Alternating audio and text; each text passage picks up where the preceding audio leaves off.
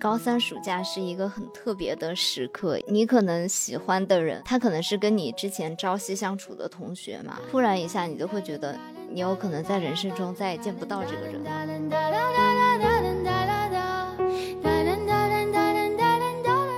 我记得他高三毕业的时候啊，我们班的同学还拉我去看他拍集体照，但是我当时就没有好意思跟他合影。但我觉得这段留白也挺好的，就是他十几岁的样子一直在我心里，就不会改变了。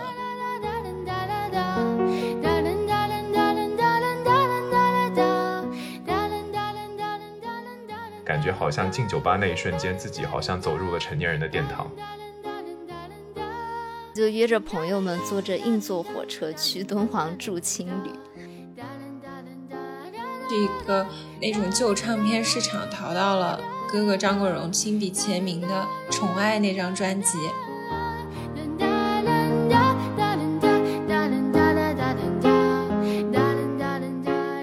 那我还挺推荐大家在那个暑假学车的，压铁饼和过单边桥，是我现在做噩梦也会梦到的场景。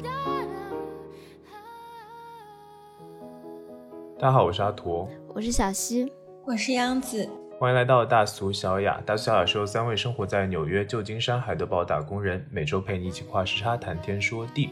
那么今天我们想和大家聊一下，我们已经很久没有拥有过的暑假。成年人没有暑假，但是最近呢，高考也落下了尾声，就大家都得到了分数。那我的表弟呢，刚好今年也在高考。最近呢，我就看他经常发他踏上了他的高三暑假之旅。就突然回忆起来啊，觉得高三的暑假我们应该也做了很多事情吧？你是说玩了很多地方吧？对，就是想带大家一起来回忆一下成年以后再也没有的这种无忧无虑的暑假的感觉。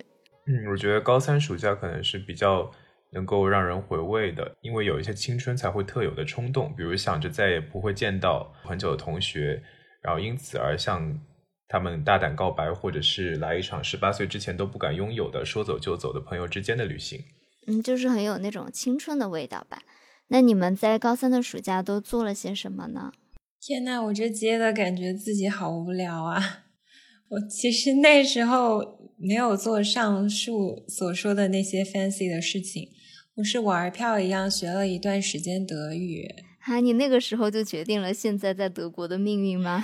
没有没有，纯粹是当时有一个培训机构送了券，然后我没事儿干，就觉得好玩，报了这个班儿。太努力了。没有，真的不是，是因为后来我大学嘛，也完全没有在管德语，就等同于没有学，因为当时真的就是好玩去消磨时间的，kill time。直到我后来决定来德国读博，然后又要加强德语，就觉得有一种很命运的感觉。然后那时候我还报过一个高级口译培训。我一直是一个对口译，特别是同传证有一种执念，就总觉得有一技傍身。如果有一个硬件证书，不至于饿死。作为一个文科生啊，我们三个中间唯一的。就是超级没有安全感，哎，所以你高中是学文科的吗？不是，我高中学理科。哦，但我大学是文科嘛？啊，对，就觉得分分钟能被竞争者取代，就很没有安全感。我就很想去考个证，但是后来上这个班儿。对我最大的注意就是我知道了考同传证有多么的麻烦，就是无敌难，需要非常长时间的集训，那种魔鬼训练，等同于读一个研究生的学位。现在回想起来，当年作为一个高中生，真是不知者无畏。但是这个理想，我其实现在还没有放弃了，或许某一天我会再去为这个目标奋斗一下。这样听起来，央子的高三暑假真的是非常的充实，学习了很多厉害的知识。也没有，我其实也有玩儿哎，我高三暑假还做了一件事情，我去学了一个爵士舞。这也不叫玩吧？这还是学习了 跳舞嘛？现在跳舞很多人也是娱乐啊，下了班之后之类的。老听众应该也听到我提过，小时候我是学了很多年舞蹈的，但是高三这个暑假算是我最后一次。系统性的练习跳舞了，就是一个非常可爱的姐姐教我的。然后几个月前她还生了个小宝宝，我看她她前几天发朋友圈说自己休养好了，准备再出山。就看到那个状态，我有想到董子健在《恰好是少年》里面有一段，就是他开车回到他当年十八九岁拍戏的地方，然后他说他当年拍戏的时候肚子饿，就总总是去那儿有个小卖部买泡面吃。小新，你还记得不？哦，我记得。对，但是他当时跟刘昊然回去的时候，那个小卖部似乎已经易主了。然后小董就提到说，看到当年小卖部的。那个小伙子前几天有发朋友圈，说自己结婚了，就已经成家。我有时候也会觉得时间真的很奇妙，就像这个教我跳爵士舞的小姐姐，大家的生活状态都改变了，好像也没有什么交集了彼此之间，但是我们还是能够远远的听到对方的消息，然后在心里默默祝福他，希望他过得平顺安稳。但其实我也想到，我之前高三暑假除了学习技能啊，还进行了非常多愉快的旅程，就像小董一样，就是这种在旅程中碰到的人，拥有朋友圈。虽然后来大家再也没有联系，但是在朋友圈里面看到他们都经历了不一样的生活的历程，就觉得哇，还是很不一样的感觉。那除了这些疯狂学习技能的回忆，你们还有什么？快乐轻松的旅行的记忆吗？我感觉我的高三暑假和央子就是完全相反的类型。我就是疯狂玩耍了祖国的大好河山。我也有玩了，但是我因为那个时候是想到自己快要出国了嘛，可能短期内没有嗯很好的机会可以好好玩遍国内。你真的太机智了，有先见之明哎！没想到我们现在还被困在美国。是我感觉我在美国去过的地方比我在国内去过地方多很多。对，所以我那个时候就想着要趁出发之前赶紧把国内先都玩一个遍。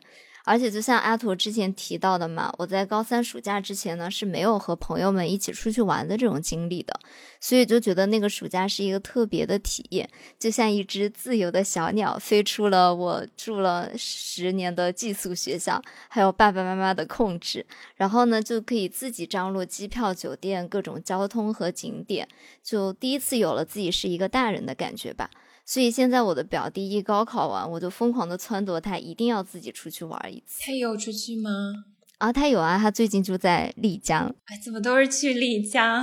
对，嗯，其实我第一次自己出门的时候，那段时间，嗯，就经常会跟我的爸爸吵架。现在想起来，可能我爸爸那个时候有一种有点像分离焦虑症的感觉吧。就毕竟我是一个女孩子嘛，又没有自己一个人出门旅行过。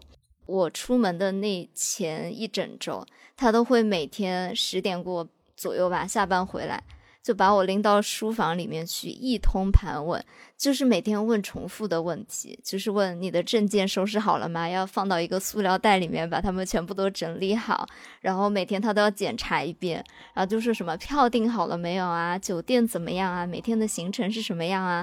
而且还要叫我写一个纸质的规划，把它打印出来给他。就非常的城市以及官僚化，就那个时候刚刚成人的我，就真的会觉得非常的烦躁，就每天都被问。然后因为大家都懂嘛，就是第一次不用回家住的小朋友，那肯定是想要晚上出去个酒吧喝点小酒了。结果我爸就每天十点钟都会准时给我打电话，问我有没有回到酒店，我就会飞奔出酒吧，然后找一个安静的街角接电话，说啊我已经在酒店了。太鸡贼了吧！好有画面感，非常像你会做的事。不要这样说，我很害怕他听到。只要你妈妈不传话，应该还好。爸爸真的很暖诶，但说起来，其实我爸爸妈妈可能有也有一点点这样子。像我现在都这么大的人了，自己在国外这么多年，我每次回国的时候，在家里住，居然还是有宵禁的。我妈妈就希望我每天晚上十点半之前能够到家。对我也是，就现在就算我回国玩嘛，不可避免肯定会跟朋友们去酒吧喝一杯啊。这样，我爸爸每次就会在十点过的时候给我打电话，问我说要不要来接你。哇，你爸爸好好。其实我爸爸有时候我跟朋友吃完饭，他来接我的时候，我一方面觉得好暖，爸爸怎么这么好；另一方面，我又觉得，哎，我都这么大的人了，有点难为情。就是被朋友看到的时候。但说回到我们高三暑假的旅行经历啊，我第一站好像去的是丽江，因为那个时候很流行那种文艺背包客的感觉嘛。一米阳光，那个是更久远的故事，那个是更古早的时候，我没有那么老好吗？但是 那个时候的小朋友就会很向往去丽江那种有一点流浪的感觉吧。说起来，我们前段时间不是有一期讲《恰好是少年》吗？小西当时就说他。高三也有去过很相似的这个路线嘛，然后他作为成都人也是会自驾走那条线。对，然后我毕业旅行的话也是去了丽江。其实我现在回想起来的话，基本上已经不记得我那个时候到底玩了些什么了，但是隐隐约约记得那是我第一次去，就是被朋友怂恿去酒吧。因为丽江酒吧还是挺有名的，一到晚上整个街就变得非常的繁华，就有那种繁华街的感觉，然后全都是灯光，然后因为丽江有很多那种小河，所以就是灯光映在河上，对，然后有人在酒吧里面跳舞，就是一种非常就是喧嚣、很有人烟气息的场景。欢迎你们来长沙，差不多，成都的九眼桥也差不多，所以我们为什么要去丽江？我 们为什么会被朋友怂恿进去呢？是说。呃，因为平常都实在是太劳累了，去酒吧蹦迪是一个非常好的机会，让我们一起去好好的放松一下自己吧。然后我那个时候就在想说，平常我们到底是有多累，为什么非要去酒吧去放松自己？去到了那边之后呢，我的朋友就在那边疯狂的跳舞，在舞池当中疯狂的跳舞。那个时候因为刚去，很尴尬，然后也不知道该怎么去做一些舞蹈的动作，然后怎么融入到那个舞池当中去。然后就整个显得非常尴尬，所以我就一个人坐在那边喝了几杯小酒。但是总体来说，觉得还是非常有趣的经历，因为感觉好像进酒吧那一瞬间，自己好像走入了成年人的殿堂，是吧？现在想起来，我就觉得去丽江这个意图就非常的明显。就我爸可能都知道，我们去丽江就是要去蹦迪的，所以他才会这么的担心，每天疯狂的盘问我的行程到底是怎么样的。其实我中考结束也是去的丽江，哎。那你去的也太早了吧？是家族旅行，就是和爸爸妈妈，然后爸爸妈妈的朋友的家庭一起去。但也是那个时候真的暴露年龄，满大街都在放滴答。等你们高中去的时候还在放吗？我比较好奇的是，我可能放的是一些别的民谣。我记得好像那个时候比较火的是像赵雷的《南方姑娘》吧。天呐，太暴露年龄了！但反正我觉得去丽江是真的没有什么景点可以逛，就白天就在客栈里面喝茶吃东西，或者是呃去找一个清吧听一听大街上此起彼伏的赵雷，然后晚上呢就会蠢蠢欲动的去找各种好玩的地方。我现在突然想起来一个非常有年代感的东西，叫大兵的小屋，你们知道吗？没听过哎。就是以前有一个主持人，他叫大兵，我不记得是什么台的主持人了，可以说是那种初代的背包文艺 KOL。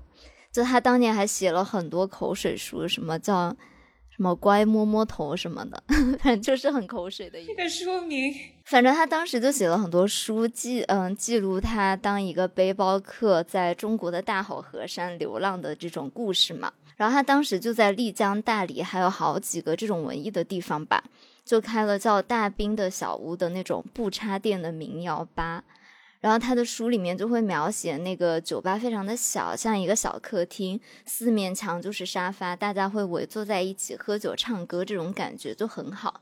那个时候呢，我就觉得哇，这种氛围好自然，好棒，就和我去的别的那种蹦迪。尬嗨的酒吧不一样，就非常的幻想，想要去看看那个酒吧是怎么样的。但其实我感觉进去以后还挺尬的，因为大家虽然围坐在一起嘛，但都是不认识的人，然后又是不插电的那种音乐民谣，所以其实氛围感就有点尬。我现在想起来就有点头皮发麻，就不知道年轻的我为什么要加入这种尬聊天的活动。这种地方帅哥美女多吗？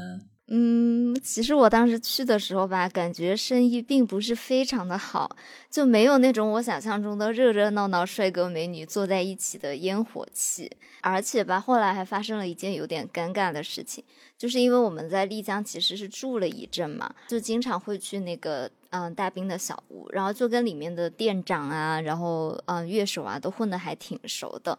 后来吧，就隐隐约约能感觉到那种微妙的气息。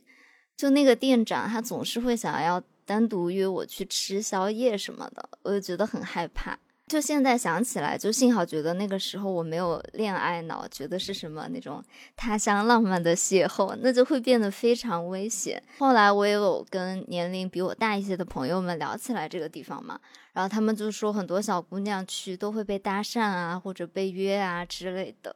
就是从那个时候开始认清了这种打着民谣幌子骗女孩的文艺青年，这一棒子打死好多人呢。我感觉这个 tag 也非常的有时代感了。现在都是唱 hip hop 的文艺青年，没有要唱民谣的文艺青年了。其实我对这些酒吧的印象好像也不是很深，但是我隐隐约约还记得在丽江附近好像有那种。骑马的活动哦，有茶马古道，就会有一个活动是你可以骑上小马去走那个古道。对，你可以骑着小马，然后沿着那个道路就是往山上走。第一次骑马就觉得真的是非常的歌，不行，我其他什么都不记得。哦，对，然后还有就是我们顺道去丽江的时候，一般来说旅程可能会顺带带你去去一下香格里拉，因为香格里拉其实也不是很远。我们上到香格里拉之后，就会去那种藏民的家里啊。呃，跟他们一起去享用那种青稞饼和酥油茶，然后看他们表演。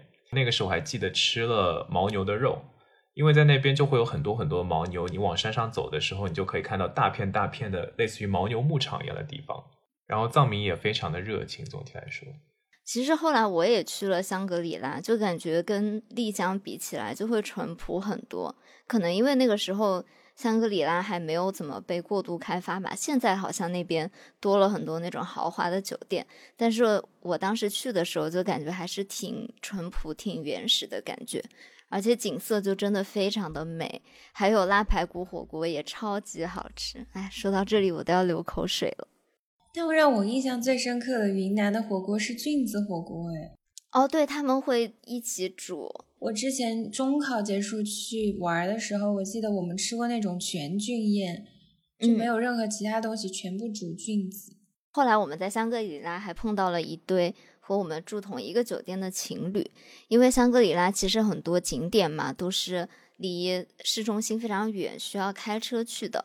然后我们当时因为是一群学生嘛，也没有车，他们就非常的好，一路上带着我们在香格里拉玩。然后后来我们去大理的时候，好像又碰到了他们。然后他们是云南人嘛，我们才发现云南话和四川话居然可以无缝连接。我们就一路说着自己的家乡话聊天交流，就感觉很酷。是我前几天和朋友聚会，也有一个成都人和一个云南的朋友，他们俩就说，他们才发现原来可以无障碍交流，用家乡话。那除了就是云南，你还去了别的什么地方吗？其实我还去了好多地方，哎，可能印象比较深刻的就是去敦煌吧，因为那个时候已经有了一些自己出去旅行的经验嘛，我就感觉要加大难度，所以就约着朋友们坐着硬座火车去敦煌住青旅。不出意外呢，就又跟我爸吵架了。因为现在想起来啊，感觉这个想法真的是非常的荒唐。硬座火车和青旅听起来都非常的不靠谱。但我还是挺庆幸那个时候有排除万难去完成了这件事情，因为可能现在身体虚弱的我再也没有精力这么做了。硬座火车要坐多久呢？你们在路上都有干些什么？好像我们当时从成都过去坐了十几个小时吧。但真的就还挺好玩的，因为那个时候大家都年轻气盛嘛，精力充足，就晚上坐在那个硬座上面也不会想睡觉，通宵吃泡面啊、打牌啊什么的，旁边的人肯定烦死我们了。那你青旅的体验呢？就还挺奇妙的，因为我们第一天去青旅的时候嘛，他就跟我们说没有那种两人一间的房间。其实我们已经提提前订了，但是青旅就是非常的不靠谱。然后他就说有一个大通铺，我们那个时候好像有六七个男生女生吧，他就说你们一起住在这一间里面。我当时就觉得哇，真是 挑战我的极限，但是还挺好玩的。然后我印象比较深刻的就是敦煌的夏天，天真的黑的非常的晚。就可能八九点的时候吧，他们才会天黑，所以我们每天晚上都会吃宵夜，吃到很晚。要提醒女孩子们出门旅游啊，真的是要非常的小心，因为那天晚上我们的男孩子的朋友们都喝多了嘛，所以我们就女孩子们先回酒店想要休息，然后我那个时候就有点困，从呃出租车上面下来，就坐在那个青旅门口和我的朋友们一起。在那里等那些男生在下一个车回来，然后那个青旅的老板就走过来，就假装关心的问我说：“啊，你是不是困了？是不是喝多了？”其实我还挺清醒的。然后他就伸手，以为我喝多了，就想摸我的脸。我当时真的好油腻，幸好我反应快，我一个机灵就把他的手打开了。那他这么做应该是惯犯了，我觉得。对，现在想起来就真的年轻的女孩子涉世未深。对。女生真的要小心，因为应该不止你一个人受害，对。倒也没有那么严重，但是就是感觉他们很习惯性的油腻。一定要保持清醒，就你你你觉得你自己快要醉的时候，一定就不能再喝了，然后或者多喝水这样子。但除了这个很可怕的回忆呢，就是去敦煌还是有很多美好的回忆的。就我们有跟。嗯，小伙伴一起去爬鸣沙山看日落，爬山爬的还挺辛苦的嘛，坐到沙山头上，然后就看着太阳突然一下就掉下去了，然后就大家一起摸黑，手牵着手滚下沙山，就还挺青春的一个回忆吧。然后也还看到了月牙泉和敦煌的各种石窟，就好像现在敦煌那边会限制很多客流量啊，然后也不是所有的洞窟和月牙泉每个人游客区都能看到的了。早去还是挺好的。我也特别想去敦煌，因为我看到陈寅恪先生提的那个石碑嘛，在敦煌。那央子，你有什么快乐的旅行回忆吗？我的回忆跟你们那个可能相差的地方比较远，我。高三暑假乃至在大学大一、大二去的最多的其实是香港，长沙离香港还挺近的，就很方便去的时候。其实我昨天跟一个朋友聊天，他还说起自己九七年就有去过香港，他当时就觉得发达程度让他很震惊，跟现在几乎一模一样。香港其实也是我年少时候开眼看世界的一个窗口。其实我第一次对巴黎和卢浮宫有非常具象的印象，是来自于余宇森导演的电影《纵横四海》，就是当时哥哥张国荣扮演的那个江洋大盗，他坐在那个塞纳河的桥上抽烟，然后对给他画像的一个法国的街头艺人说：“明天你会在报纸上看见我这张脸。”然后他说那句话的时候就很拽，那种年轻气盛，然后耳畔就响起他的那个。风继续吹，所以那个街头艺人第二天在报纸上看到他了吗？应该有吧，因为他们后来不是去偷画了吗？和发哥和红姑三个人合作，所以我后来去巴黎玩，我还有放这个歌，就是追忆当年 第一次对巴黎有感情，居然是因为港片。然后还有就是去香港逛书店，会淘一些那种港片港乐的书，因为我很喜欢黄沾和林夕嘛。嗯，有一些专门分析他们作词啊这些的书，很小众；还有一些就是不太方便买的英文原版书，有一点中二青春史。其实我当年买过原版的《暮光之城》。天啊，这太有年代感了，少女心都暴露了。这个虽然剧情发展有点让人无言，但是第一本哪怕到了今天我还是很喜欢的。虽然故事本身非常经不起推敲。因为我记得当时采访那个作者啊，就问他你为什么写这样一本书？他说因为在美国畅销的元素就是吸血鬼、校园言情，所以我把这三个结合在一起。哇，这很有商业头脑对，它的元素全在里面。是，然后他还有一个更加梦幻一点的说法，他就是说看到一个美少女和一个美少年躺在草坪上。聊天就是有一种画面感，晒着太阳，恋爱的感觉，所以他就想把这个梦续写成一本书。然后故事情节虽然有一点嗯狗血吧，但是它中间对一些肢体和语言的细节处理，我觉得非常的到位，就是精准满足了部分少女，包括青春期的我对爱情的想象。因为它很符合亚洲审美嘛，尺度其实挺小的，就是每一次贝拉和爱德华他们就是那种隔很近，但是他们不做什么，就很韩剧，他的套路。对，但其中有一句爱德华说的话，我一直记到现在。他就说：“That's the beautiful thing about being human. Things change。”我当时跟我爸爸说聊那个关于永生的话题，他就说其实永生也没什么意思，因为身边的人都会走，都会离开。觉得生命的延续迭代就是一个意义所在，所以父母会疼爱自己的孩子。他跟我说，等你以后成家了，你也会非常爱自己的小孩，甚至超过你现在对父母亲人的爱。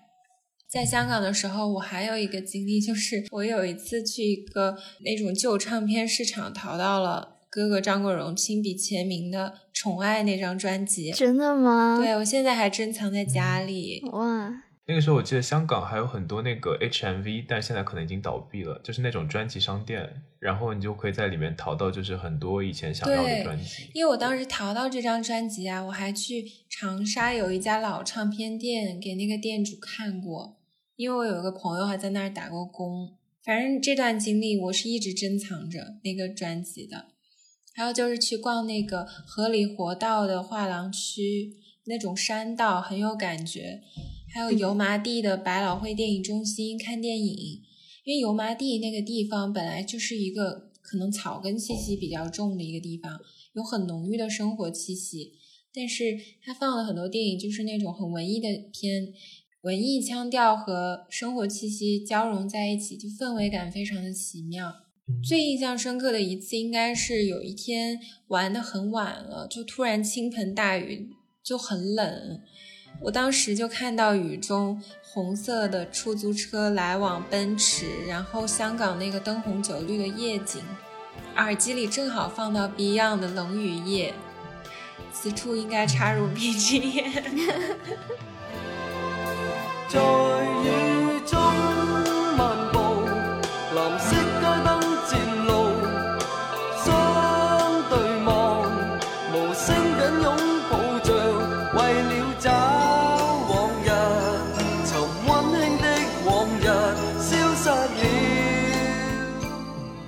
说完了快乐的玩耍经历，你们还有在高三的暑假学过什么东西吗？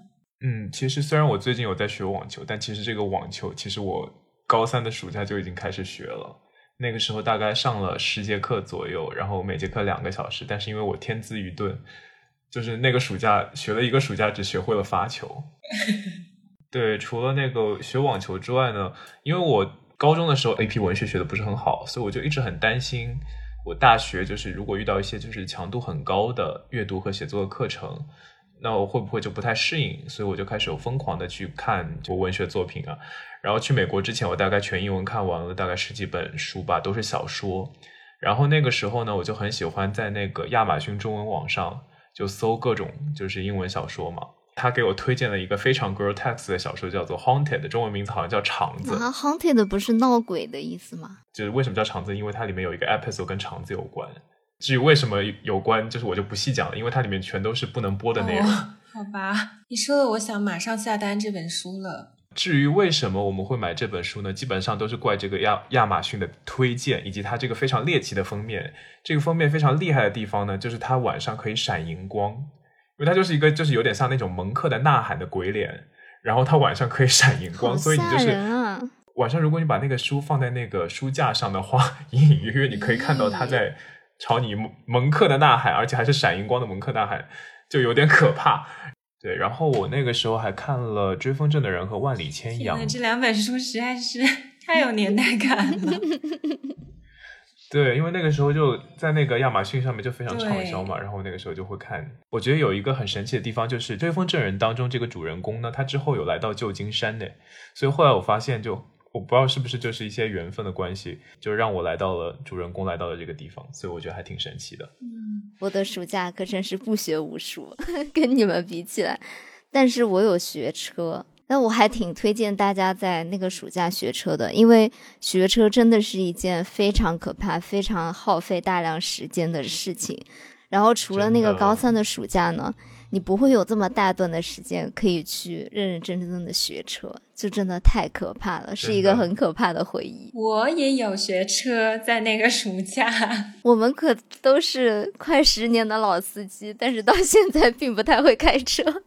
我现在开车还是战战兢兢的，但我也是那个暑假学的车，因为长沙、成都应该也差不多吧，就夏天巨热，就暴晒暴热。嗯，然后一般练车的那种车，就驾校借的之类的嘛，一般装置都不太好，而且教练都超级凶。我不知道是不是驾校教练就故意的，就是不能温柔。对对，然后他们连空调都不让我开，我就热死了，坐在那个里面。他们车都是烧气的嘛，为了便宜，然后他都会跟我说啊，开空调你知道要很多钱的，然后最搞得我不敢开空调，每天都在那儿。不过就是感觉在国内，如果练过手动挡，到了美国考驾照就没有那么难了，因为美国你可以选自动挡开。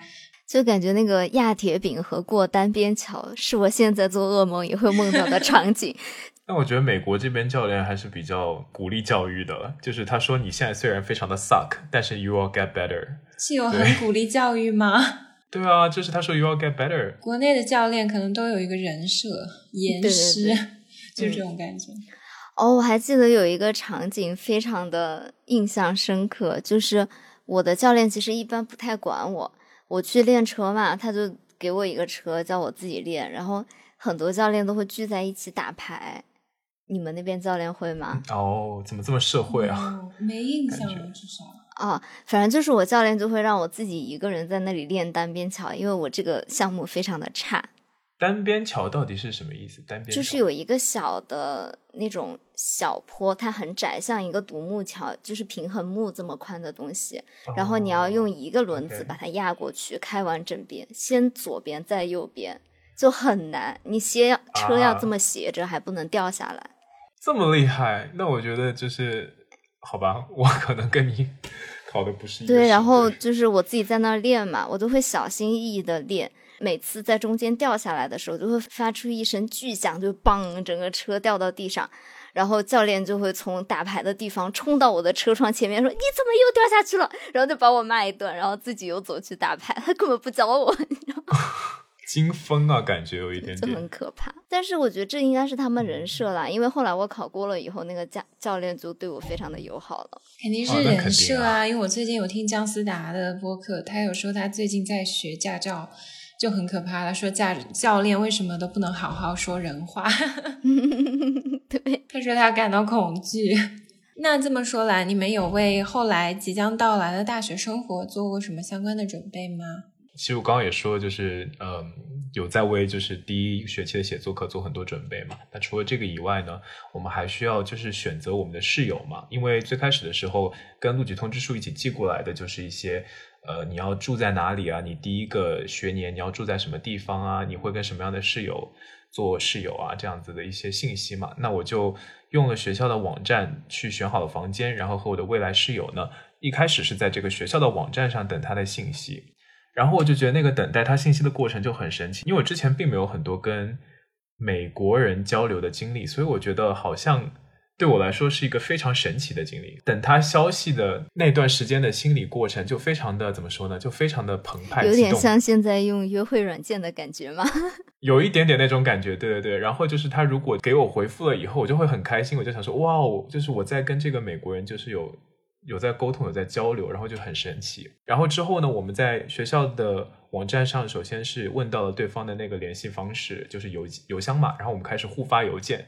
然后我们就会聊我们最近的生活，就聊，比如说他毕业之后，呃，他跟他朋友去做了什么样的事情啊，然后会讲说我的毕业旅行啊什么什么，然后就交流了很多东西，就感觉虽然我们是在不同的国家，但是那一刻就会觉得说，其实我们的生活好像没有差很多，我们也就是两个普通的刚从呃高三毕业的学生，然后那个时候就有一种隐隐约约的感觉，会说就是感觉大学生活的第一年应该会变得非常好，因为我觉得跟这个美国朋友似乎可以就是处得非常来。也的确是，我觉得他是一个非常 nice 的人。我大一的美国室友还是挺喜欢的。现在想起来，我也对一屋子的新朋友们，就对这种同居生活充满了期待。但是呢，如果感兴趣的小伙伴也可以听一听我们的第一集，讲了很多大学室友的可怕的故事。虽然那一集我们非常的青涩，音质很差，但是就大家如果好奇的话，可以听着玩一下。对，然后那个时候呢，在去呃学校之前呢，因为我也知道我们学校就是橄榄球很厉害嘛，然后我就想说，如果能够更好的去融入美国人的群体当中，是不是应该就是学习一下橄榄球鉴赏呢？然后我在那段时间就是开始的疯狂看 NFL，但是我实在是看不懂，因为我实在不懂，就是大家撞来撞去到底。到底好玩在哪里？但是后来就是去了学校之后，我觉得比起比赛本身，我觉得我更喜欢那种现场的氛围感。大家都为自己的学校应援，对学校本身的那种自豪感，会希望说你的应援可以传递到运动员身上，然后他可以就是发挥运动精神，然后就比出一个非常好的比赛。会看他 touch down 的那一瞬间，你会觉得说非常的激动，有一种自豪，有一种成就感，就感觉就是运动员本身那个 touch down 的瞬间，就是投射在了你自己身上一样。体育精神还是挺有意思的，就像现在欧洲在为欧洲杯沸腾，不光是欧洲了，德国，德国前段时间不输球了嘛？德国跟英格兰打的那一天，真的是万人空巷，街上都没什么车的。然后我去超市买东西，看到。连店员都戴了那种德国队的头花，然后脸上画了个国旗。德国艺术大家都非常的维顿。我之前看到一个什么，就是观众里面有一个德国小女孩，看到德国输了还哭的稀里哗啦的。那不就是当年看世界杯？巴西输的时候的我，所以然后那个时候每天还要看那经经济学人的报道，就希望能够让自己的英语水平保持在一个比较可持续的水准。试问哪个考 SAT 的孩子没有订过经济学人呢？真的是时代的眼泪。我就没订过，学渣实锤了。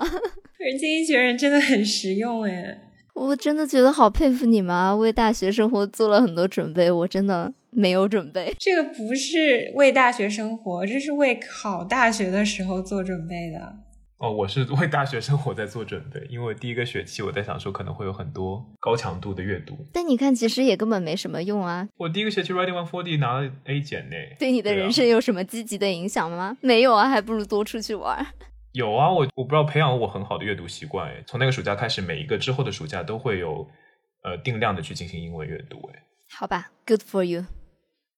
对，然后那个时候我们还会疯狂的看美剧嘛，我不知道你们有没有看过一个美剧叫做《新闻编辑室》（Newsroom）。那个时候我就看了那个美剧之后，我就一度非常想成为 announcer，就是那个 news anchor。然后我就非常羡慕那个新闻的编辑室嘛。我们学校那个新闻传播学院，它其实也有一个新建了一栋楼嘛，那楼当中也有一个类似那种编辑室。然后我之后就会每次都跑到那边去学习。哇，怪不得！你知道我们有一个评论说你说话很像新闻联播，你是在往那个方面努力吗？这跟那个有什么关系？我要戳穿你！我常年在那个学院，从来没有见过你。这是你的什么人设吗？不是，我是在二楼的过道里面学习。哦，就我虽然不是那个传媒学院的学生，但是感觉在那边学习，就感觉可以隐隐约约的有一种角色扮演的感觉，就是感觉好像回到了那个当年。高三暑假里看的美剧一样。我对新闻传播学院最大的感情是每天可以免费打印五十页文 件。对，但是我我在想说，难道不应该记忆当中印象最深的是就是一楼有那个？我也想说这个。超爱，我真的很爱在那栋楼学习，就氛围感超好。对。但是后来自从那个伊利的小姐姐认识我了以后，我这个人真的是一个社恐很严重的人。每次我去买咖啡，他就会试图要跟我聊天，我都觉得好尬。我后来就再也不敢去那里买咖啡，我害怕他认出我。我跟你一模一样。我之前住伦敦的时候嘛，很喜欢去我楼下的一个 Costa 喝咖啡，然后坐那儿学习。然后后来那个小哥认识我了，我我去的时候他就经常会送我一个客送之类的，我就再也不去那家店了。嗯，对，我就觉得很尬。这个感觉跟我现在的情况有点异曲同工之妙，因为我楼下的一个就是。Grocery store 里面有一个有一个阿姨吧，她叫 Riri，Rihanna，Rihanna 那个 Riri，她的那个头发是染的是红色的。然后我在想说，难道是就是她有隐隐约约在意识 Rihanna 的形象，然后把自己头发染成红色，然后自己叫 Riri 吗？然后每次我去，他就叫就就阿驼的英文名，他就会讲阿驼的英文名，就你快过来，呃，也不是你快过来，反正阿驼阿驼。Hello，阿托。然后就我，我有的时候不买什么东西，只是通过那个地方，他就会跟我打招呼。对我真的很害怕这种。我以为只有我一个人是这样，其实真的太尬了。因为我以前在学校嘛，每天对咖啡的需求量很大，所以我基本上去一个地方买咖啡，我就是一天要去两到三次。只要连续去一周，那个地方的人就会认识你，他就会要跟你聊天，就聊一些有的没的，然后问你喜欢吃什么，今天过得怎么样。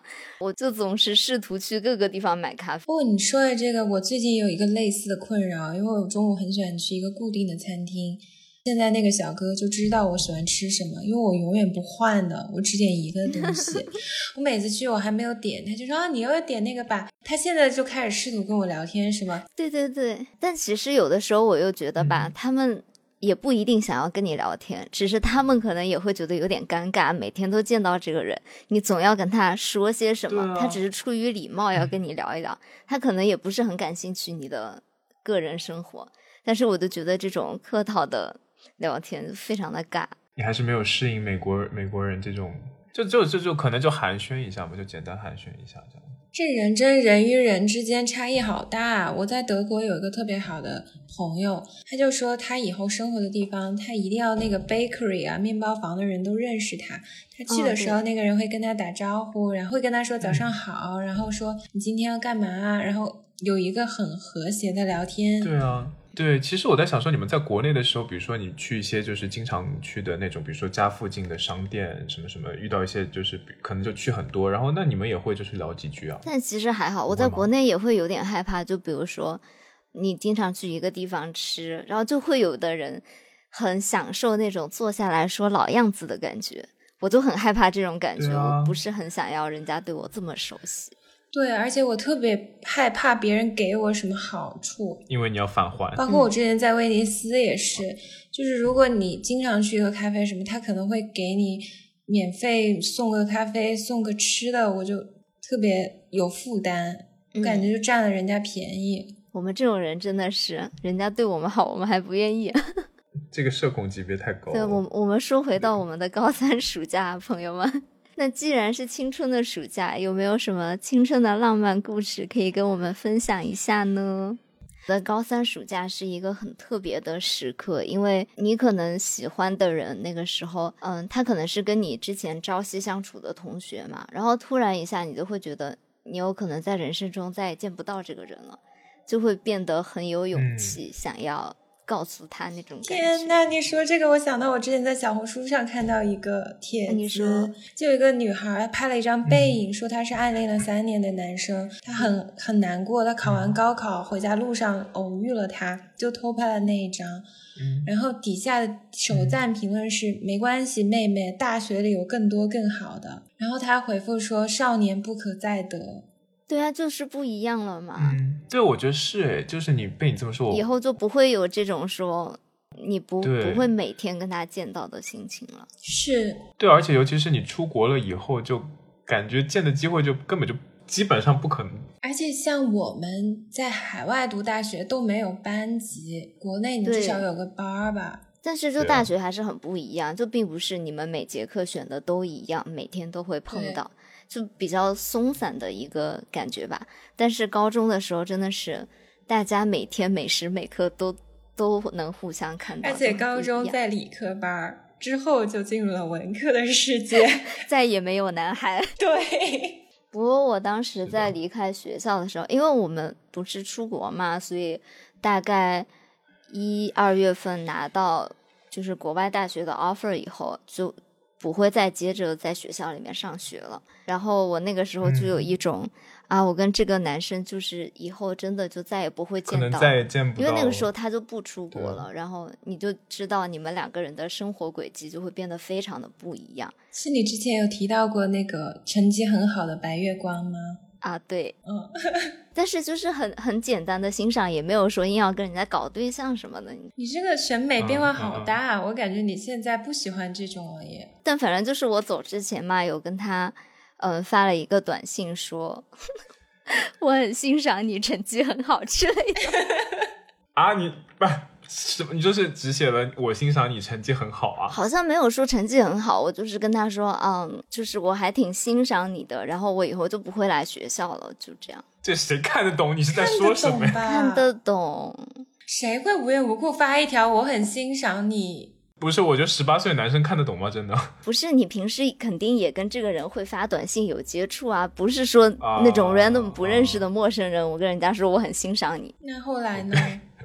就就没有后来啊，人家要考高考，对说到这个短信，我又想起来一个事儿，你们小时候有没有参加过模拟联合国呀？有哎，对，我觉得出国的朋友们百分之九十九应该都参加过模拟联合国，剩下百分之一就是我。对我当时有去上海参加模联，然后有认识一个男生，那个男生非常的有才华，比我也高一届吧。反正后来我回到长沙以后，他就经常给我发信息，就是那种分享一些他喜欢的书啊，喜欢听什么歌啊那种。然后后来我考完美国高考以后，我印象很深，他有跟我写一首律诗，然后把我的名字编在了里面律，诗就那种古哦哦，体律诗，师音律的律，浪就写的漫很哎，美，就是说希望我在大学开启新的征程，然后就是会有很光明。他有出国吗？？后来？没有，哎，那你们现在会有联系吗没有联系，早就没有联系了。但我现在想起来还？OK，觉得挺有心的，因为后来也没有男生拿我的名字写过诗了。为你写诗，为你写诗，为你静止，为你做不可能超爱这首歌天呐，这就是恋爱的酸酸楚气。可惜平仄舌音不分，这段可以留着吗？还有歪个楼啊，这个不是爱慕对象，就是我当时有很欣赏一个姐姐，就我初中的时候特别喜欢一个广播站的学姐，我还记得她就是每天扎马尾辫，然后留着那种八字刘海，是那种瓜子脸，然后柳叶眉、杏眼、樱桃小口。就很清瘦、很高挑，而且他们只穿帆布鞋，就是但是有各种各样的颜色。其实他那个还影响了我的审美，导致我很长一段时间，哪怕到现在，我都很爱匡威的帆布鞋。然后那时候每天我们是骑单车上学嘛，我就总会在单车棚偶遇那个姐姐。她当时是高中生，然后我那时候是初中。我记得他高三毕业的时候啊，我们班的同学还拉我去看他拍集体照。哇，但是我当时就没有好意思跟他合影，就远远看着他，因为他那天是唯一一次把头发放下，没有扎马尾辫。我有注意到一个点，朋友，就是你刚刚讲那个男生的时候，你对他的就是长相完全没有一点的完全没有印象哎，你因为那个男生我没有见过几次啊，我就见了他几天。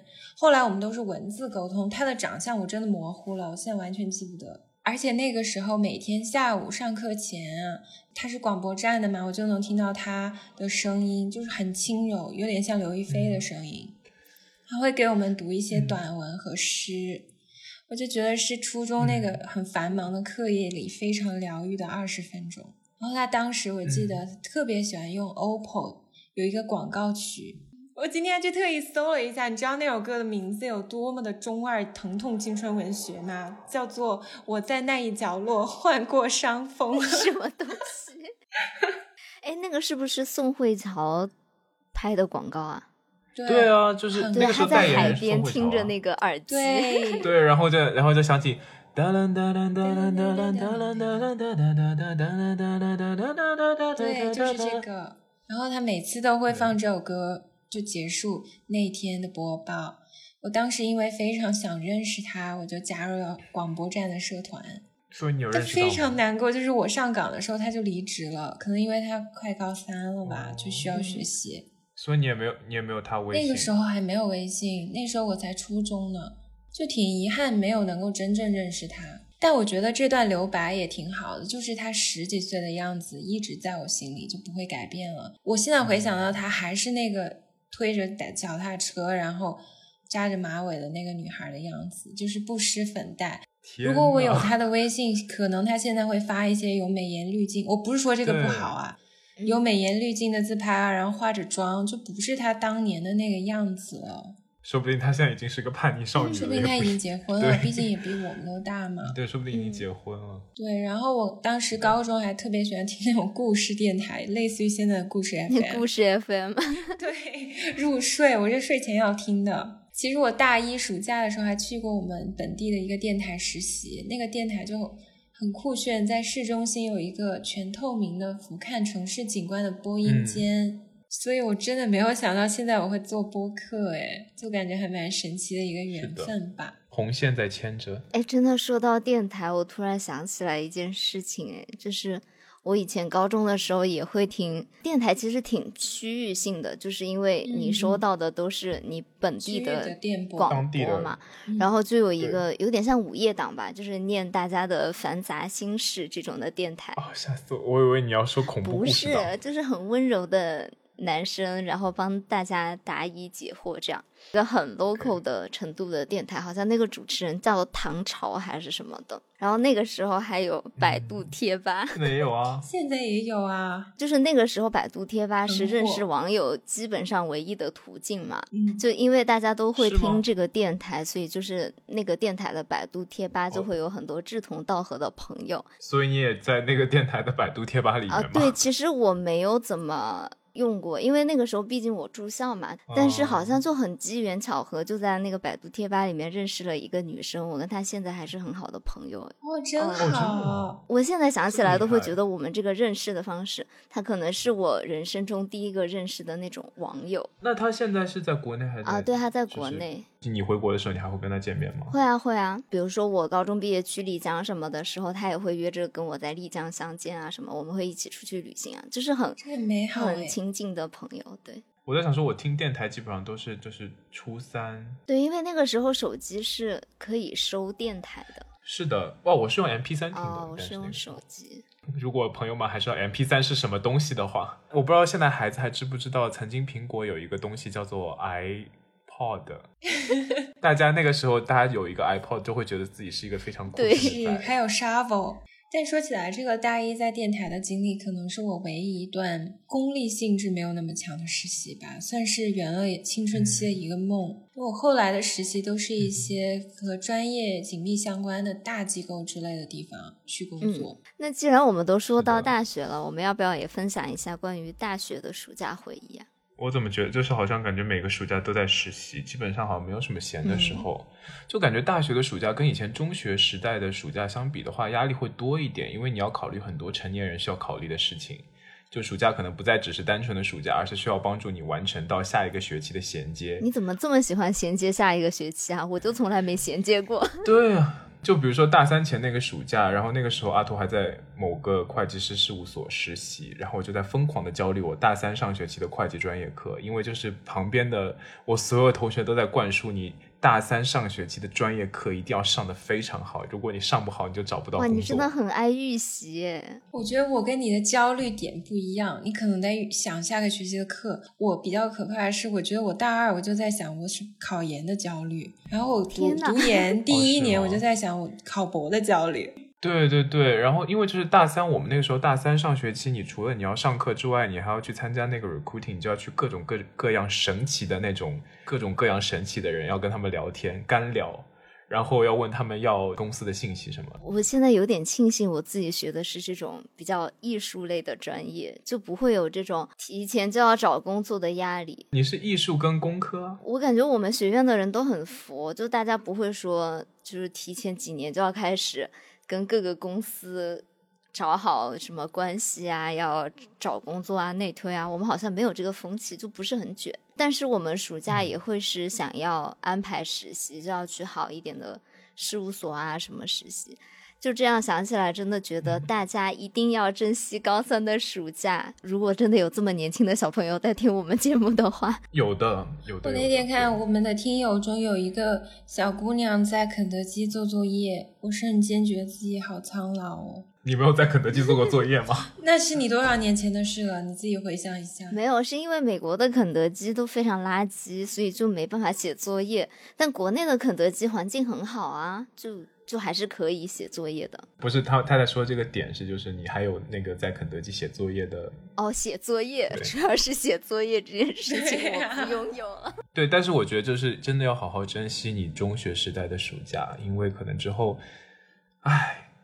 你就没有那样的时间了。那其实我今天在写这一期，我就想起我高中就初三、高三那一个暑假，我做的很多很多的事情，我就会觉得有一点点找回到自己的初心，就会想说自己在进大学之前想成为一个什么样的人，然后想到那个，就突然觉得有一些有一点点感慨。我就想想想说，就是我现在真的成为我当初想成为的那个人了吗？你成为了一个新闻主播，你做到了。不是，我会想说，我有成为一个，我成为一个就是可以让自己认可自己能力的人吗？因为我那个时候对自己还挺多期待的，我会想说，我希望成为一个在很多事情上面都可以有小的成功。现在仔细再看看我现在状态的话，我觉得我还在这条路上不断努力。我觉得还是需要有那种就是重新回忆起自己初心的时刻嘛。我当初是希望自己可以就是勇敢的面对自己的梦想，然后为这个梦想不断去努力。还有机会就经历暑假的朋友们呢，能够好好珍惜自己现在暑假。成年的朋友们呢，也可以，我也不知道。